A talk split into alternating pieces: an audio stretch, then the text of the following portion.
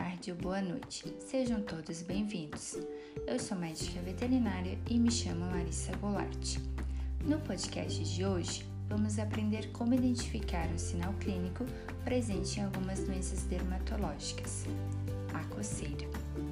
Os cães podem desenvolver diferentes doenças alérgicas, entre elas hipersensibilidade alimentar, dermatite atópica, dermatite alérgica picada de ectoparasitas, entre outras. Ainda, doenças parasitárias, hormonais, infecções por bactérias ou fungos.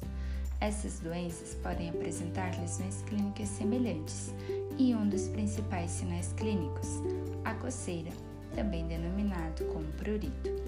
Sinal clínico relevante pois na maioria das vezes está relacionada à diminuição da qualidade de vida dos cães.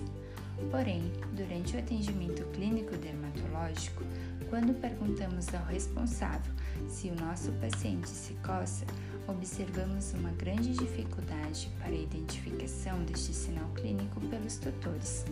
Então, hoje vamos abordar alguns sinais manifestados pelos pacientes como maneira de se coçar.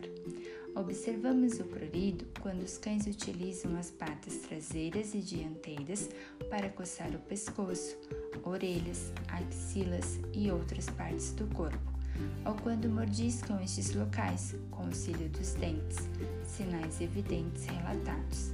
Porém, outros sinais podem estar ocorrendo, mas são desconhecidos pelos tutores e podem passar despercebidos.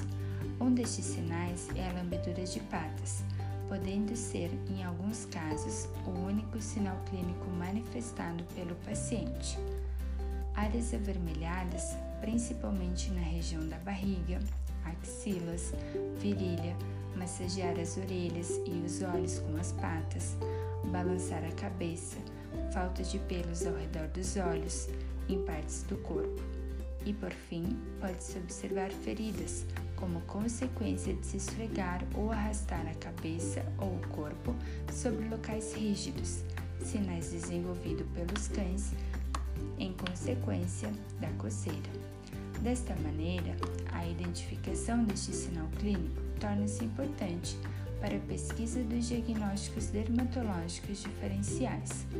O diagnóstico se dá através da sucessão entre avaliação das lesões, exames dermatológicos, exames laboratoriais realizados e anamnese. A anamnese é considerada uma conversa com o seu veterinário, onde ele abordará diferentes perguntas relacionadas ao paciente. Por exemplo, quando iniciou as lesões, como se desenvolveram, quais medicamentos o paciente já utilizou, qual a resposta clínica observada. Após a identificação do diagnóstico, inicia-se o tratamento do paciente. Este deve ser de acordo com as instruções do seu médico veterinário. Desta maneira, se o seu cão manifesta algum dos sinais clínicos descritos anteriormente, o médico veterinário responsável deverá ser consultado.